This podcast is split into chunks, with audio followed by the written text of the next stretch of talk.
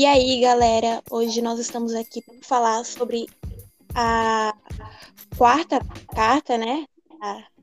É a quarta carta, gente? É isso aí, isso mesmo. Te atira. Isso. É a quarta, né? A quarta carta da. tô ótima, gente. Hoje tô ótima. É, a quarta carta da, das igrejas de Apocalipse, né? Que é a igreja de Tiara, que a gente encontra, encontra no capítulo, no versículo de ao anjo da igreja em Tiatira.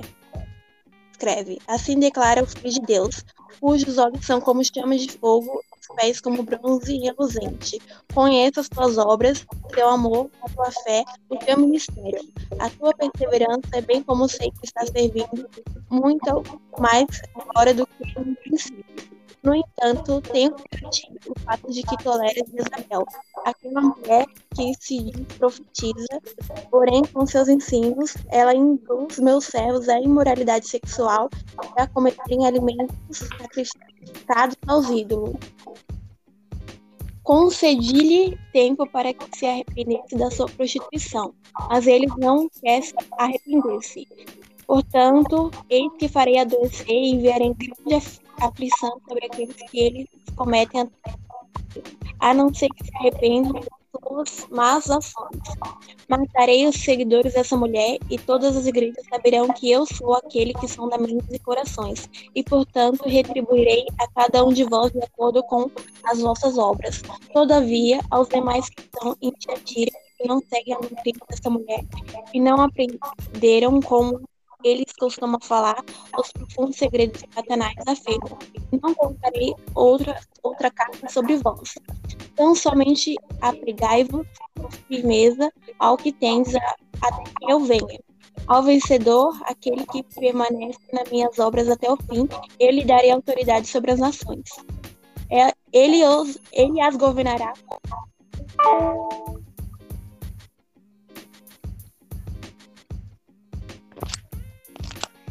Acho que a internet dela caiu. Ô, Glória, ao vivo. Ao vivo e a cores. Santas ao vivo. Aí, Ela... Só que a Glória tava preocupada com que caiu o fone fora. Ela parou em qual? Ela parou no 27. E com vara de ferro as regirá e serão quebradas como vasos de oleiro, como também recebi de meu pai. Dar-lhe-ei a estrela da manhã. Quem tem ouvidos, ouça o que o Espírito diz às igrejas. Galera, é, lendo essa carta, só pegando o gancho do que, do que a Cole estava falando, é, eu me, me faz lembrar duas, me faz vir à mente duas perguntas. A primeira é: será que a gente está tolerando muita coisa? Na nossa batalha espiritual, no nosso, no nosso caminho espiritual? Será que nós estamos tolerando muita coisa? E eu vou fazer as, a, minha, a minha próxima introdução quando a Core terminar dela. Gente, é, minha internet caiu aqui por um segundo, né? Eu vou reler o versículo que eu tava. É, tão somente apegai-vos com firme com firmeza ao que tem, ao que tens até que eu venha. Ao vencedor, aquele que permanece nas minhas obras até o fim, eu lhe darei autoridade sobre as nações e as governará com cetro de ferro e as reduzirá a pedaços como se fossem vasos, vasos de barro. Eu lhe darei autoridade semelhante ao que recebi do meu pai. Também lhe darei a estrela da manhã, aquele que o que Cristo revela às igrejas. É... Essa é a maior carta né, destinada das igrejas, e a cidade de Tiatira poderia ser considerada a menos importante.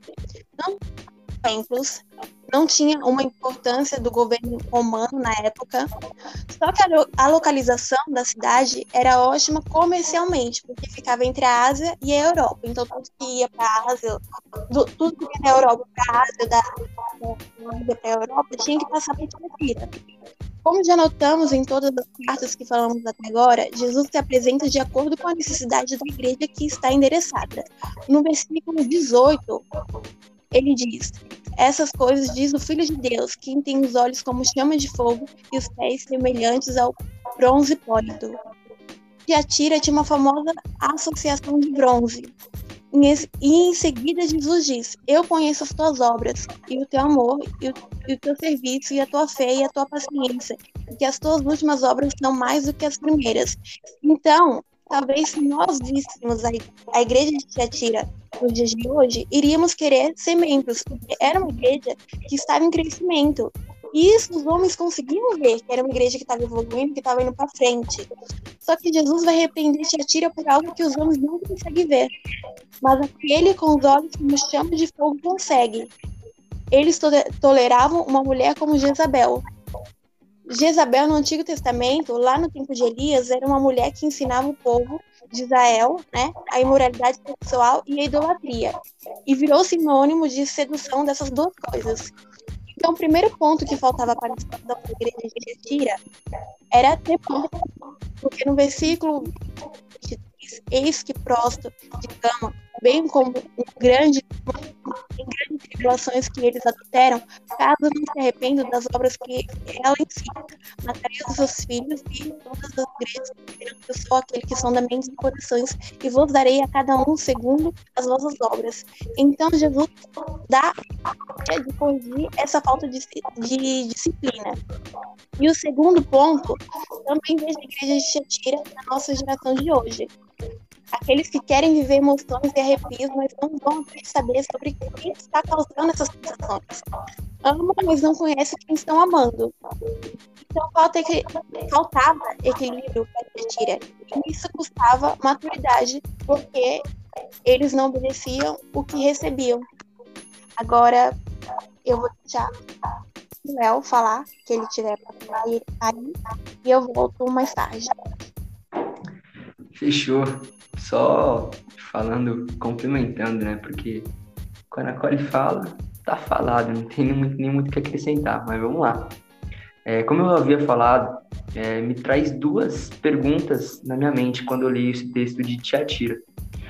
A primeira pergunta que me vem à minha cabeça é: será que eu, como igreja, estou tolerando muitas coisas na minha família, é, na igreja, na minha vida espiritual? Será que eu estou tolerando muita coisa? Será que eu estou tolerando é, falsos profetas? Será que eu estou tolerando falsas doutrinas? Será que eu estou dando ouvido a Jezabel que tem no povo, que tem dentro das igrejas? E a segunda e a segunda pergunta que vem à minha cabeça, que eu quero que, que fique como reflexão para vocês, é a seguinte: será que é, Será não? Deus dá tempo, Deus dá oportunidade e Ele dá escolha. Será que eu tenho aproveitado todas as, a, a, as oportunidades, todo o tempo que Ele tem me dado? Será que eu estou fazendo jus a isso? Será que eu estou merecendo isso? Né? É, então, são essas duas que são essas duas coisas que vêm à minha cabeça, são essas duas perguntas que eu gostaria que vocês também é, como igreja, como, como, como pessoas, como seres humanos, como servos do Senhor, fizessem, refletissem. É, Jesus me incomoda a dizer para vocês hoje a seguinte, a seguinte coisa: é, não espere a minha mão pesar sobre você. Te atira, talvez tenha esperado a mão de Deus pesar sobre ela. Talvez Tia Tira poderia estar tá, tá melhor, poderia ter começado melhor a sua, a sua história, a sua trajetória. Mas ela preferiu seguir as doutrinas de Isabel, seguir as, dar ouvido, dar importância, tolerar muita coisa dentro da igreja. E Deus está dizendo à igreja, né? Quando eu li essa carta, Deus, Deus me revela que, que Ele está dizendo à igreja: Ó, oh, se prostra aos meus pés. Quando Jesus vai a, a Betânia, ele chega na casa de Lázaro e as duas irmãs estão lá, né? A Marta e, e Maria. E uma, Marta, corre para a cozinha e a outra, Maria, corre, corre para os pés de Jesus. O melhor lugar para estar é, é estar nos pés de Jesus, é estar no centro da vontade dele, né? Deus está dizendo à igreja: você começou mal, né? Você foi mais no, no seu meio, no meio da, sua- da sua trajetória, você estava mais ou menos, estava capengando. Mas agora você está melhorando, que, que é o que diz o, o versículo 19. Eu conheço as tuas obras e o teu amor, e o teu serviço e a tua fé, e a tua paciência, e que as tuas últimas obras são melhores que as primeiras. Então, assim, já tinha, tinha começado ruim, péssimo, tava melhorando mais ou menos no meio, e, a, e, e no, e no fim, as, as, as, as últimas obras eram melhores que as primeiras. Então, Tiatira estava vindo em uma evolução, né? E assim, é, veja que Deus está quebrando, tá, tá quebrando um paradigma que os pais sempre dizem, né? Pelo menos a minha, a minha mãe sempre diz: tudo que começa errado termina errado. Mas quem disse isso? Paulo começou errado. Paulo começou torto. E onde ele foi parar? O fim dele foi certo. Ele guardou a fé. Ele combateu o bom combate. Né? O, o, o começo de Paulo foi trágico. Ele perseguia, ele, ele matava, ele era torto perante os caminhos do Senhor. Mas ele teve um encontro e o final dele foi abençoado. Né? Então, é, como, como, eu, como, eu disse no, como eu disse no começo, será que nós estamos aproveitando o nosso tempo, a oportunidade, a escolha? Paulo aproveitou. Tiatira, até então, estava aproveitando, porque o começo tinha sido ruim e o fim era melhor que o começo. Então, é, o que começou errado, Deus vai ajudar a melhorar, mas a gente tem que ter uma posição, a gente tem que tomar uma escolha. O fim das coisas vão ser melhores que o começo. O que, começou o que começou de maldição, começou com falsa doutrina, começou com tolerância nas coisas, no, no pecado, Deus pode transformar em bênção. Jesus, a, a, na verdade, a igreja estava melhorando, estava crescendo. E quando cresce, quando a igreja cresce, cresce também os problemas. É, conta, é uma conta básica, né? Quando a igreja cresce, na verdade, quando Jesus inaugura a igreja, inaugura com 12 discípulos. No meio dos 12 tinha um Judas. E uma conta básica, tá? É, na congregação de 24 membros, tem dois Judas. Se em, um, se em uma congregação de 12 tem um Judas, uma congregação de 24 tem dois Judas. E assim sucessivamente. Uma congregação de 36 tem três Judas. Então, os problemas vão crescendo conforme vai aumentando a igreja. Então, o que eu quero dizer para vocês aqui é todo crescimento não gera só benefício. Crescimento na vida espiritual, na vida material, também vai ter problema. Mas o que vai diferenciar é como a gente vai lidar com os problemas. Será que a gente vai tolerar as coisas erradas? Será que a gente vai aproveitar as oportunidades? Ou será que a gente vai manter o, o, que, o, que, o que tá bom e vai deixar as coisas ruins é, tomarem conta do, do, do nosso ser? A ovelha e o bode estão juntas. O joio e o trigo também estão juntos. Não dá para dividir. Em Mateus 24 diz que só, vai, só haverá é, divisão do joio, do trigo, do, do, do bode, da ovelha, na vinda de Jesus. Que aí sim, os bodes ficarão, o joio ficarão. E aí sim, os que foram infiéis subirão ao reino dos céus. Né? Então, é, quando, em, vou dar um exemplo de Davi. Davi, quando, quando era pastor de ovelha, ele era cheio de Deus. Mas depois que virou um rei, ele se perdeu. Então, assim, nós também temos, eu quero trazer para vocês, que nós precisamos administrar o nosso crescimento. Essa é a minha visão sobre Tiatira. É, eu vou só. Vou, vou só agora, antes do Matheus falar, para pegar o de raciocínio do Theo. Quando o Theo começou a falar, é tudo que. Fazendo uma pergunta pra gente se questionar de tudo que a gente tá aguentando. É, a gente tem que tomar cuidado com isso. E durante essa semana, no início dessa semana, acho que eu tava conversando com a Nicole. Acho que não, tenho certeza que eu tava conversando com ela sobre algumas coisas que eu estava aguentando e que eu estava fazendo. E que talvez que bateu agora, tava nesse exato momento, quando ele começou a falar, bateu, sabe? Que não só tudo que a gente tem que aguentar, que a gente tem que desabafar com alguém. Claro que a gente tem que desabafar com, Deus, com alguém, mas a gente tem que entrar no nosso secreto e desabafar com Deus. Uma coisa que eu coloquei, acho que foi hoje nos resultados, é que a gente precisa entrar no nosso secreto e falar do nosso secreto, para que ele trabalhe no nosso secreto e recompense no, no público, né? E, e é muito isso. Quando eu, me falaram que era uma das coisas mais difíceis era depois que você era batizado no Espírito Santo e nas águas. Que as lutas e ela vinha com força. E realmente ela vem com força.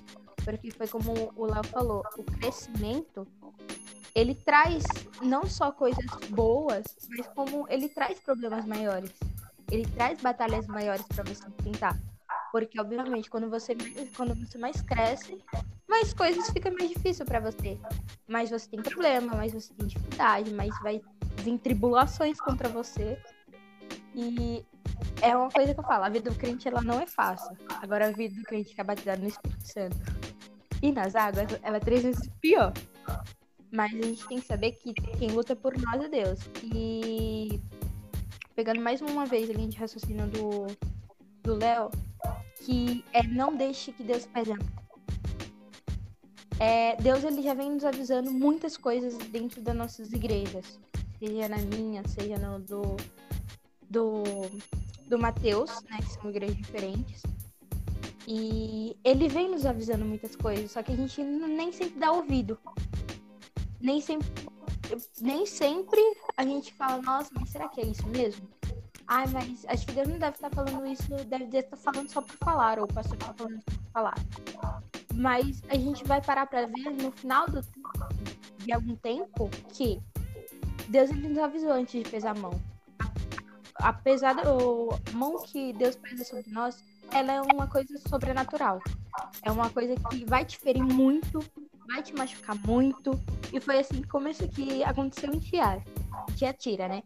Que quando Deus ele vai falando que ele vai falando sobre Jezabel e tal, que tem algo contra ti, é porque ele já sabia dessa igreja. Por mais que ela tenha, que ela teve umas, suas boas, por mais que ela estava crescendo, por mais que ela estava se evoluindo, tinha coisa errada dentro da igreja. E é isso. Porque a igreja, ela pode ter uma entrada linda, o tempo, o púlpito lindo, pregadores falam bem, pregadores coach, pregadores que sabem pregar, mas dentro tá turbulado. Dentro de Jabel tem pecado, que não era para ser tolerável, tem tudo. Não que a gente não vai ser o pecador na vida, só que a gente tem, tem que saber que Deus ele, tolera, ele ama o pecador, mas não tolera o pecado. Então a gente tem que saber o que, que a gente está fazendo dentro da igreja, porque não adianta a gente estar tá dentro da igreja e fazer e viver pro mundo. Porque a gente fomos separados do mundo antes de entrar na igreja. Então não adianta a gente estar tá dentro da igreja, ah, mas sexta eu vou sair para beber, que não sei o quê, ou fazer qualquer outra coisa, adulterar, se prostituir ou qualquer outra coisa. A gente tem que entender que dentro da igreja, quando a gente entrou dentro da igreja, a gente já foi separado do mundo. A gente tá no mundo, mas a gente não é do mundo. E acho que é isso, minha linha de raciocínio sobre a, a quarta carta. Amém, amém. É benção pura, sem mistura. Fala comigo, galera. E te atira. É a quarta carta. Só vai piorando. Só vai piorando. Fiquem tranquilos. A parte que mais me assusta quando eu leio essas cartas não é nem quando eu acho que eu pego a, a aplicação que tinha na época, a advertência que Jesus está fazendo nas igrejas, nem a parte que eu aplico na minha vida ou aplico no tempo presente, mas é saber que isso fala de uma era da igreja cristã e se reflete pelos textos dessas cartas. Essa é a parte que mais me assusta, principalmente quando a gente chegar em Laodiceia, que é a última e também não é muito bom e, e é o período que a gente vive. Mas Tiatira fala de algo muito central. Esse espírito de adultério e Jezabel vai ter. Jezabel ela leva o povo de Israel à, à prostituição, e não só a prostituição física, que ela vai ser uma, uma sacerdotisa dos deuses que ela acreditava. Jezabel é uma personagem histórica que a gente vai encontrar principalmente no livro de Reis, se não me engano, no final de Primeira Reis, junto com o período da história do profeta Elias. Jezabel era uma, uma princesa fenícia, que era um povo antigo, muito próspero, e se casa com o rei Acabe, que é um rei muito próspero de Israel. Então ela se torna automaticamente rainha de Israel. Mas ela era profetisa, ela era serva dos deuses, dos Baalins, de Baal, dos deuses que ela trazia da terra dela. Ela traz essa cultura para Israel. É, ela traz isso ao povo de Israel. E uma das dos seus costumes dentro da, da que ela acreditava da religião dela lá era a prostituição para os deuses. Então, meio que ela, como sacerdotisa, se prostituía junto com os sacerdotes, meio que como um culto de adoração a Baal e aos deuses que eles acreditavam. Então, além de estimular uma prática de prostituição real que vai acontecer no povo de Israel, ela também gera uma corrupção, uma prostituição espiritual, pois Deus sempre retrata o seu relacionamento com o seu povo como um relacionamento, assim como nós lemos de uma maneira muito clara o relacionamento de Cristo com a igreja, que é o noivo e a noiva. Deus nos chama a um relacionamento. Em Oséias 6,6, vai dizer, Deus vai dizer por meio de seu profeta que ele não está buscando sacrifícios, mas um relacionamento. A Bíblia é muito enfática, principalmente o Novo Testamento, de mostrar que Deus quer se relacionar conosco. Uma Vitória mesmo falou do secreto, o texto que Jesus fala. É um dos momentos mais marcantes da oração, que vai falar exatamente desse relacionamento. E esse texto me lembra de quando Jesus é perguntado sobre qual é o mandamento mais importante. Jesus disse que era amar a Deus acima de todas as coisas. Um relacionamento profundo e sincero com Deus. Eu amo Deus acima de todas as coisas. Deus é o centro da minha vida. Deus é o centro do meu coração, Deus é o centro do meu amor. E assim como Ele entregou o melhor pela minha vida, Ele espera o melhor, Ele espera um relacionamento de exclusividade. De exclusividade. Então não existe lugar para idolatria no relacionamento com Deus. Seja o ídolo um objeto, uma pessoa, seja o ídolo eu mesmo. Não existe no relacionamento com Deus espaço para idolatria. O relacionamento com Deus é de exclusividade. Ele é o Deus, o centro da nossa vida. Mas Jezabel leva o povo a uma prostituição espiritual ao apresentar para ele outros deuses e eles começam a se relacionar com esses outros deuses e começam é, a adulterar de uma maneira espiritual com esses outros deuses. E este espírito, porque Jezabel tinha morrido há muito tempo, mas esse espírito vai habitar dentro da igreja de Tiatira, um espírito de falsidade, um espírito de idolatria. E é algo da natureza humana. Nós tendemos a criar ídolos, pois no fundo o que nós na verdade estamos buscando, como acho que já falei aqui outra vez, é adorar o verdadeiro Deus de nossas vidas, que somos nós mesmos.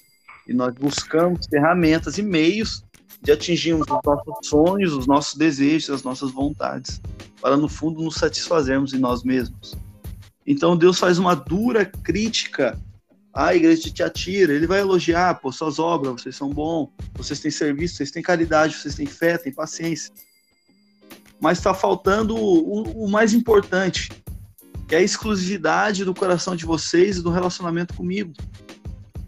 Pois assim como um dia ele vai dizer para Israel que ele não se importava com sacrifício, mas com relacionamento. A Bíblia nos deixa claro que as nossas obras são trapos de imundícia perante Deus. Não é pela obra, não são pelas obras que nós somos salvos, não é pelo que nós fazemos que nós somos amados por Deus, mas nós somos amados pela sua graça, sem mérito algum. E Deus deseja de nós um relacionamento, assim como ele tinha com Adão. Nós lemos que ele vinha na viração do dia. Deus busca um relacionamento com a humanidade. Deus busca um relacionamento com seus filhos. Cristo quer se relacionar com a sua noiva. Este espírito de Jezabel entra na igreja de Tiatira e no seio da igreja cristã, principalmente durante o período da Idade Média, que leva essa igreja a uma profunda corrupção e uma profunda perdição. Pois se o centro do evangelho é o relacionamento com Cristo, se eu perco esse relacionamento de exclusividade, eu perco tudo pois o cerne de uma vida transformada é um relacionamento com esse Cristo, com o Espírito Santo que me transforma a cada dia. Então, se eu perco isso, eu perco o centro do Evangelho. Deus faz uma dura advertência tá? e, e isso se mostra a maior carta à igreja de Tiatira, justamente pelo perigo do que eles estavam cometendo. Todos os pecados que nós lemos anteriormente de outras igrejas são perigosos, mas esse te atira, ele tira o centro, ele tira o cerne do evangelho. Se eu perco ele, eu perdi tudo. E para mim, consertar isso se torna muito mais difícil. Então, Jesus chama a atenção sobre esse relacionamento com seus filhos, sobre esse relacionamento com Deus. E outro detalhe importante, como ele vai fazer, pois acreditamos também que existia provavelmente na igreja física de Tiatira, lá no, no primeiro século da igreja cristã, alguma mulher, alguma pessoa que realmente tinha esse papel de profetisa de Satanás. E a punição que Deus faz contra aqueles que tentam levar seus filhos à perdição é muito dura.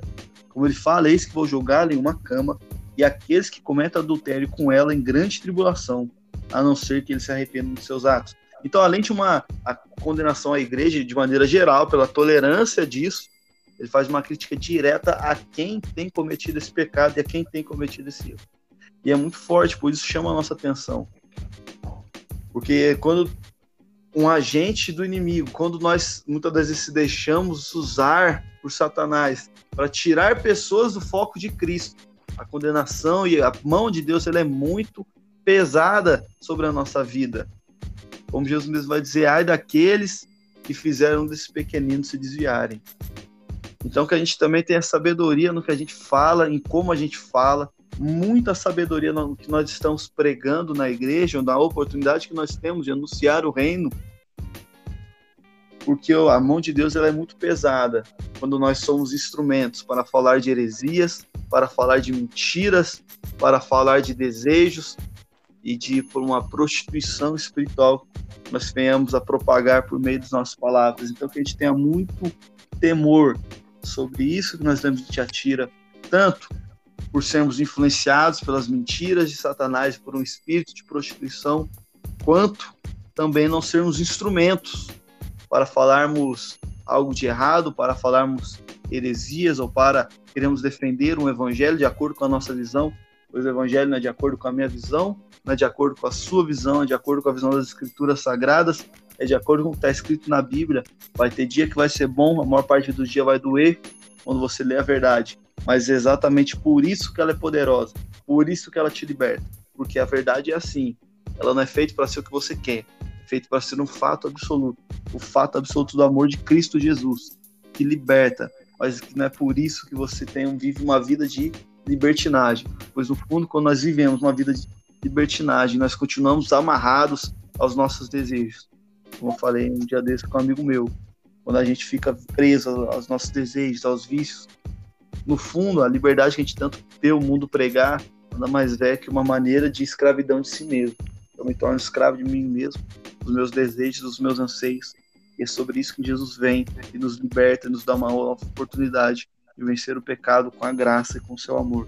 Então que a gente possa refletir, possamos nos arrepender do nosso pecado, nos arrepender de deixar este amor por Deus, de deixar esse relacionamento com Ele, de deixar um espírito de prostituição, seja ele realmente a imoralidade que possa estar na nossa vida, que é algo muito recorrente em nossa geração, ou seja, uma imoralidade de uma prostituição, de um adultério espiritual por meio da idolatria. A gente possa trazer essa reflexão para as nossas vidas e, a, e ouvir a voz de Deus, como ele vai dizer, aquele que tem ouvidos ouça o que o Espírito diz às igrejas. O Espírito de Deus está falando conosco por meio dessa oportunidade. Cabe a cada um de nós escolher o que faz com isso que está ouvindo. Mas lembrando que naquele dia ele vai cobrar. E você ouviu, se arrependeu, tá suave. Mas se você simplesmente preferiu ignorar, vestiu sua veste de fariseu e achou que estava tudo bem, naquele dia ele vai cobrar e aí daquele que foi cobrado naquele dia. Exatamente isso, mano. E o que mais me chama a atenção é que, tipo assim, lá no 21, ele fala assim: Dar-lhe-ei tempo para que se arrependesse da sua prostituição. E não se arrependeu.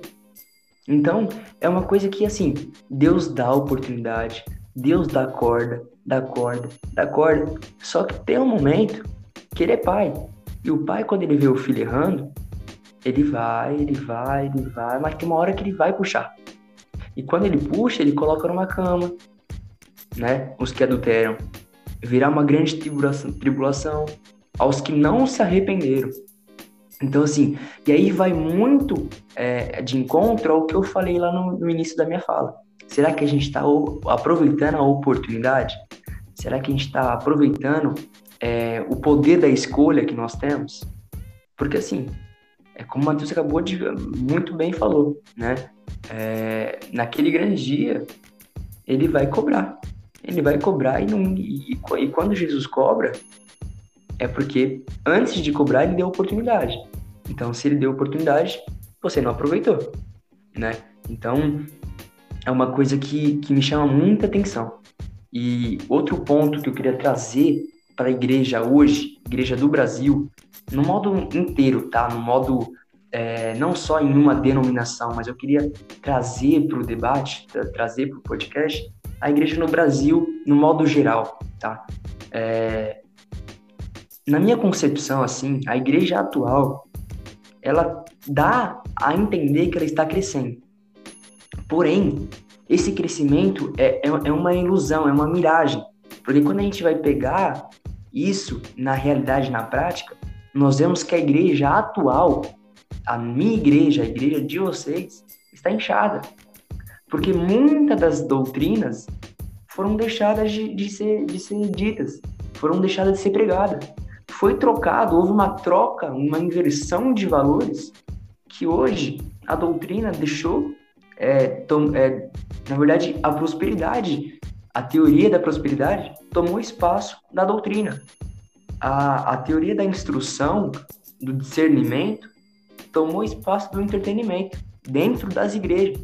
Então, assim, é, hoje, na minha concepção, a igreja, no modo geral, está tolerando muita coisa errada, muitas doutrinas erradas. Então, é por isso que nós parecemos que estamos crescendo, mas na verdade estamos adoecendo. Nós estamos a igreja em, em, si está inchada. Essa é a minha concepção. Eu gostaria de trazer para vocês, para o debate também, para saber mais da, da opinião de vocês, de como a igreja atual se encontra na concepção de vocês.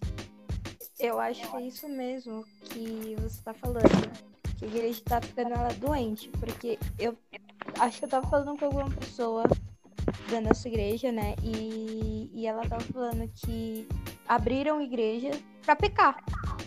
Que, to, que tolera a gente da igreja fumando, bebendo, não sei o que, se prostituindo, ou fazendo tudo aquilo que Deus condena, mas que a igreja não prega, não pega sobre isso, por medo de ser cancelada, por medo de fechar, por medo de não, não ter cristão, porque eu nunca vi isso. A gente tá numa época que tudo cancela, que tudo você é errado, tudo você.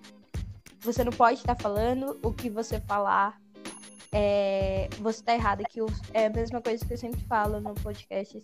São o certo virou. O errado virou certo e o certo virou errado. Hoje a gente tá na geração que se você falar A e a pessoa quer que você fale B, você tá errado e ela vai começar a te falar que você tá errado por você ser assim, por você acreditar só na sua verdade e porque você segue um Deus que condena tudo, que julga tudo e que a gente vai julgar também. Mas se a gente for parar para ler a Bíblia, a Bíblia é uma espada.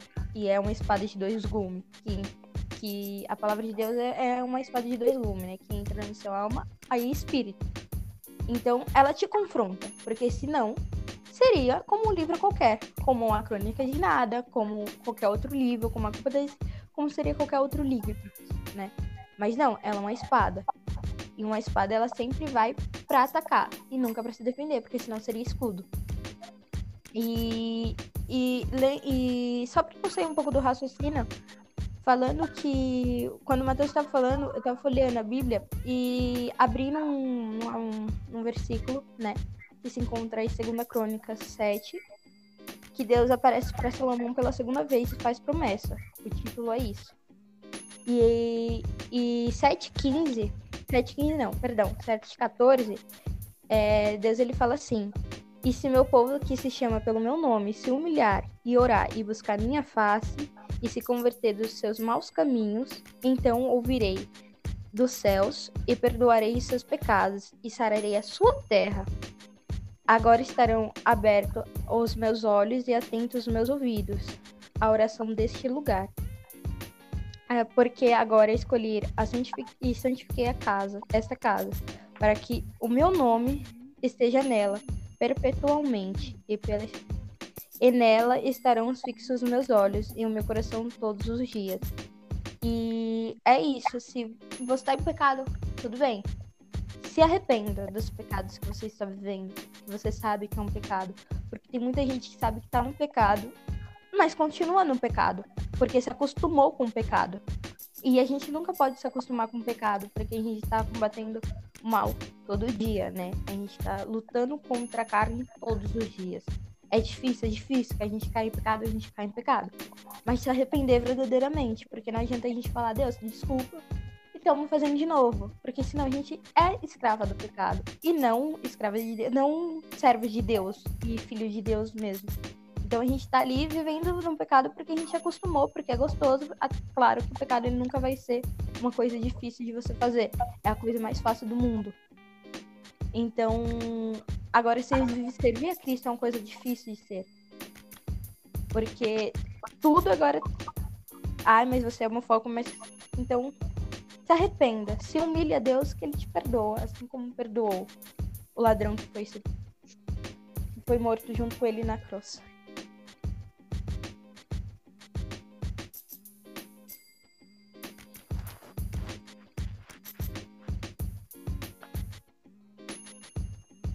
Matheus Cole. Amém. É, respondendo a sua pergunta, eu lembrei de um exemplo que eu ouvi uma vez, que é, sabe quando a gente vê uma foto com uma qualidade muito boa, uma nitidez muito boa, que a gente olha e a gente consegue até ver o reflexo da, no olho da pessoa, de tão boa a qualidade que é a foto. É, então, talvez a chama de fogo que a gente que, que Jesus, Jesus se apresenta no começo da carta seja é, a, o reflexo de uma igreja em fogo, em chamas. E será que a igreja do Brasil está nesse fogo? Será que estamos re sendo refletidos no, pelos olhos de Jesus? Eu vejo que no Brasil, eu vejo muitas pessoas dispostas a viver um avivamento, mas não querer pagar o preço por ele. Que busca, que ora, mas que não quer pagar preço, que, né, ora uma vez ali, outra vez aqui e acha que tá tudo bem, mas não quer pagar preço. E enquanto vocês falavam sobre relacionamento, né, sobre o quarto secreto, eu lembrei de um conselho que eu ouvi uma vez, né? A Vi, quando a Vi começou a falar lá no começo, eu lembrei de um conselho que eu ouvi uma vez que às vezes a gente a gente tem um amigo e a gente conta tudo para ele. Só que aí quando a gente vai falar com Deus, ao invés de a gente contar tudo também, a gente só resume. Sendo que deveria ser o ao contrário, né? A gente deveria resumir para o amigo e contar tudo para Deus. E porque o relacionamento com Deus tem que ser a prioridade, né? Então, não que seja errado a gente ir desabafar com um amigo, né? Pelo contrário, a Bíblia vai falar que nós devemos prestar atenção aos conselhos do sábio, né? Isso que eu tô falando para vocês é um conselho, mas a gente tem que contar tudo para Deus. Deixa para contar pela metade, deixa para resumir para o amigo, para o parente, que seja quem for. Nós devemos contar tudo para ele, porque ele tem que ser a nossa base. Nosso relacionamento nosso relacionamento com ele tem que ser a nossa prioridade.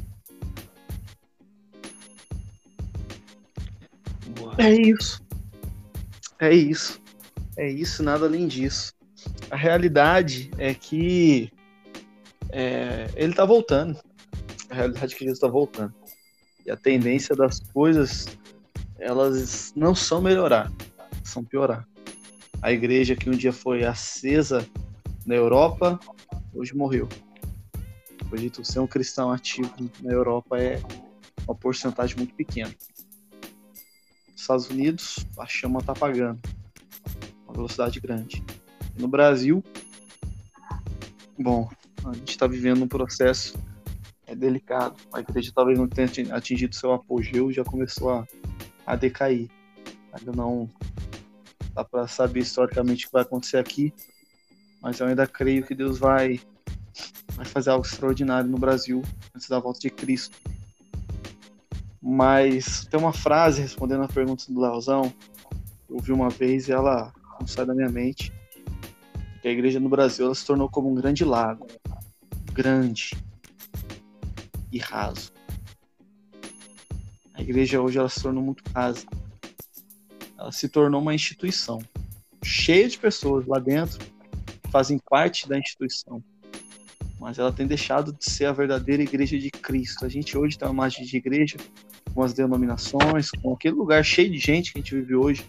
Mas a verdade é que a verdadeira igreja de Cristo é bem menor que aquele número. Igreja, por exemplo, é sobre um relacionamento, sobre um grupo de pessoas, não um lugar que eu frequento. As nossas igrejas são cheias aos domingos, nos cultos de domingo à noite, mas vazias nas escolas bíblicas dominical. Vazias proporcionalmente em outros momentos. Na doutrina. na doutrina, culto de ensino. Mas nem só nesses momentos de culto, mas num momento de realmente estarmos juntos. Uma cultura de união, de amizade. Uma cultura em que, cara, eu tenho um problema. A primeira pessoa que eu pensei é no irmão da igreja. A cultura de que um ajuda o outro. A cultura de que um apoia o outro. A cultura de que um fortalece o outro. Hoje nós pensamos muito na instituição. Eu vou lá no domingo, bato cartão, brinco muito com isso, né? Igreja, às vezes parece que é igual a empresa. Você chega lá, bate ponto, meu pai que sempre brincava com isso, né? Tipo, mas no culto de domingo, bate ponto, ganha, marca a presença lá na chamadinha do céu. Né? Sempre tem um anjo lá, o Gabriel faz a chamadinha todo domingo. Ele olha lá no, no culto, a Nicole está presente. O Léo também, e Vitória faltou. Mas você perde 10 pontos. Mas não é isso. Não é isso. Não é um lugar que eu frequento, é o que eu vivo. Só que essa mentalidade ela se perdeu, a gente se institucionalizou. Porque a verdade é que a igreja, em algum momento, ela deixou de influenciar o mundo e se deixou influenciar. E aí esse é o problema, que a gente vê o mundo muito dentro da igreja. É onde teologias como da prosperidade e tudo mais, elas aderem tantas pessoas. Qual que é o cerne da teologia da prosperidade, mas não só ela, mas de algo inerente em todas as igrejas, mesmo as igrejas, instituições que aderem às escrituras, mas o que está no coração das pessoas que estão lá. Eu quero a minha bênção. Eu vou lá em busca de uma bênção, eu vou lá porque eu quero que Deus faça algo na minha vida. Eu tô doente, eu tô enfermo, eu tô sofrendo, eu tô eu preciso de um emprego, eu preciso de um carro. Eu vou em busca de algo que Deus pode me proporcionar. Enquanto a igreja estiver cheia de pessoas que vão, no, vão aos cultos achando que é uma troca, eu vou no culto domingo, eu bato cartão e recebo algo de Deus, a igreja vai continuar essa coisa inchada e morta. Assim como Laodiceia, acha que tá vivo, mas o fundo tá morto. E não é isso. A igreja é um lugar que eu vou para me relacionar. Eu vou para adorar e buscar a presença de Deus, não pelo que ele pode fazer, mas por quem ele é. Ele é o Deus, ele é o centro da minha vida, ele é meu amor, ele é a minha paixão. Eu quero estar com meus irmãos falando de Jesus, transbordando sobre Jesus e vivendo isso. E eu creio que Deus tem despertado em nossa geração pessoas para fazerem isso. Porque a realidade é que a gente vive um contraste hoje, também no Brasil, de uma frase que eu ouvi no colégio uma vez, Tempos difíceis criam homens fortes. Homens fortes criam tempos fáceis. Tempos fáceis criam homens fracos. Homens fracos criam tempos difíceis. E aí você tem um ciclo. O que eu acho que nós vivemos hoje, eu falo de Brasil, eu falo de geração, e não só na igreja, isso fora da igreja, mas reflete na igreja. Nós vivemos tempos difíceis que geraram homens fortes, a geração dos nossos pais, dos nossos avós, principalmente dos nossos avós, e eu acho que hoje nós somos a geração fraca. E está criando tempo difícil. A gente vê que a, se a gente pegar quando a gente era mais novo, o Brasil estava subindo. E hoje ele só está decaindo.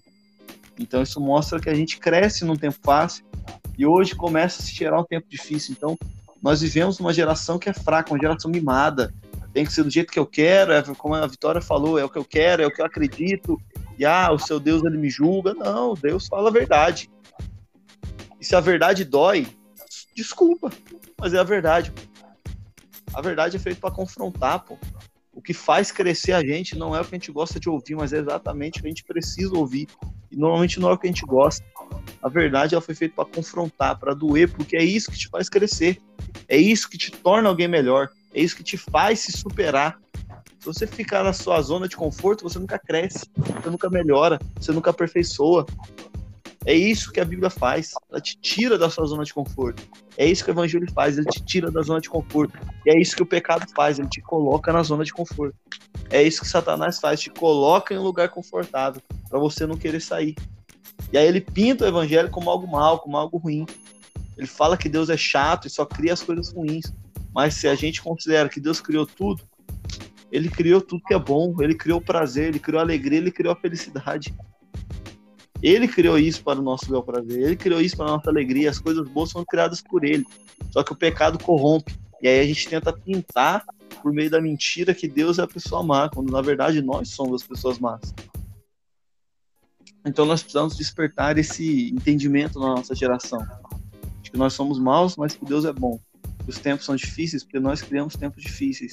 Mas que nesse tempo Deus vai nos fortalecer, vai nos ensinar para vivermos algo diferente com Ele o cerne de um avivamento, a Nicole comentou de avivamento, é o arrependimento. Não existe um avivamento sem uma geração quebrantada e arrependida. É sobre arrependimento e transforma. O arrependimento que vem por meio da pregação do Evangelho. Então, nossas igrejas têm sido grandes e rasas. Mas eu acredito que, assim como nós temos esse problema, a pregação do Evangelho, que gera o arrependimento, que gera o confronto, é a verdade, é a solução para que nós possamos viver isso para que nós possamos mudar a nossa igreja, principalmente mudar as nossas vidas, e que o Evangelho da Cruz seja cada vez mais propagados, o amor de Cristo seja transmitido a mais e mais pessoas. É isso, é isso, galera. Eu acho que por hoje já já fomos muito além, Posso... já explanamos muito o assunto. Só tem uma coisa eu... a acrescentar também. É, eu ia só, deixa eu ler um versículo rapidinho. Só para não sair dessa linha de raciocínio, é Provérbios 27, 5 e 6. Ele vai nos dizer assim: Melhor é a repreensão aberta do que o amor encoberto. Fiéis são as feridas feitas pelo, pelo que ama, mais os beijos do que dos, a, dos aborreços, dos que são enganosos. Só isso mesmo. Pode falar aí. Eu vou falar, aí você encerra, tá bom? Tá. É, a carta, né, não tem só coisa ruim, por incrível que pareça, não tem só coisa ruim, porque no carta, Jesus promete aos que não seguiram o falso ensino, ao vitorioso que me obedecer até o fim, eu darei autoridade sobre as nações. Ele as governará com cetro de ferro e as despedaçará como vasos de barro. Ele terá a mesma autoridade que recebi recebi de meu pai, e também lhe darei a estrela da manhã. Então Tiatira ainda tinha pessoas que andavam conforme o Espírito. E quando eu li isso, o Espírito Santo trabalhou em algo no meu coração. Às vezes a gente olha ao nosso redor e só vemos bagunça, vemos circunstâncias que não gostaríamos de estar vendo porque aquilo, aquilo ali desagrada ao Senhor. Mas aqui Jesus não ensina. Não mude a sua essência independente, independente de como está a sua volta, porque a sua promessa não muda pela situação. Conforme Deus prometeu e faz acontecer, a situação muda pela sua promessa. Então, que a gente possa é, sermos quem somos em Cristo, né, em Jesus Cristo, em qualquer lugar, em qualquer tempo. Porque mesmo aquelas pessoas no meio de Tiatira, passando por, por tudo isso aqui que a gente falou, ainda tinham pessoas que andavam conforme o espírito. É isso aí. E isso é uma curiosidade, só para encerrar. É, Tiatira, além do bronze, é, tinha muita púrpura. Púrpura é uma coisa de brilho, uma coisa de valor, uma coisa de, de que traz, que reluz o brilho, que, que traz isso, essa essência de, de resplandecer algo bom, algo é, brilhoso, algo bonito né? Só que ela exportava muito, mas ela não tinha esse brilho. Ela se deixou corromper. Ela, ela tolerou muitas coisas que, que não poderiam ser toleradas é, naquele momento, naquela época e até hoje, né? Então, é uma curiosidade e eu gostaria de encerrar, né, dizendo que Tiatira tinha tudo para dar certo. Assim como as outras igrejas, Tiatira teve a oportunidade, Tiatira teve tempo, Tiatira teve a escolha. E talvez ela não tenha escolhido a maneira certa. Hoje, Deus está te dizendo: Filho, você tem escolha, você tem tempo, você tem a oportunidade. Escolha o caminho certo. É isso que Deus tem para as nossas vidas, é isso que Deus tem para você hoje. Então, é, depois desse podcast, reflita sobre tudo que nós falamos e saiba que Deus está de mãos abertas para você, de braços abertos para você e com as mãos estendidas para te ajudar. É isso, galera. Mais um, mais um podcast, mais um episódio